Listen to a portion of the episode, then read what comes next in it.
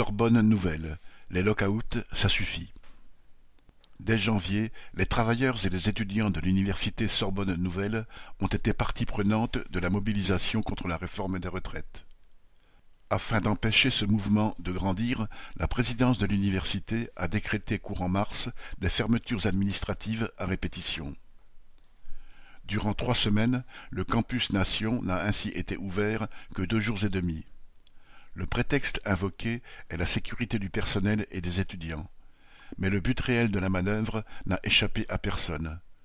Au moment où la participation de la jeunesse au combat sur les retraites montait en puissance, il s'agissait de la tuer dans l'œuf.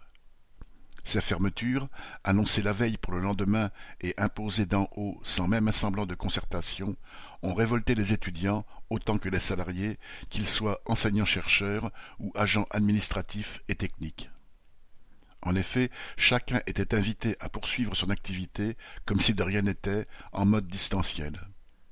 Or il s'agit d'une dégradation des conditions de travail et d'études qui fait revivre à tous les épreuves du confinement, et cela alors qu'un nombre croissant d'étudiants et de travailleurs s'investissaient dans la lutte.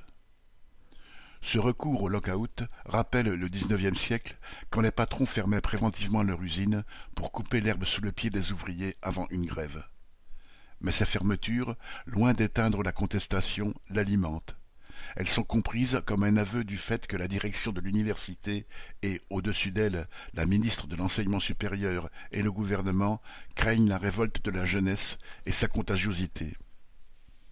Les syndicats et plusieurs départements ont pris position contre elle et dénoncé le mépris qu'elle révèle et, heureusement, elles n'ont pas empêché les opposants aux soixante-quatre ans de se retrouver dans la rue lors des journées de grève et de manifestation et à l'entrée du campus lui-même pour des rencontres sous le signe de la protestation.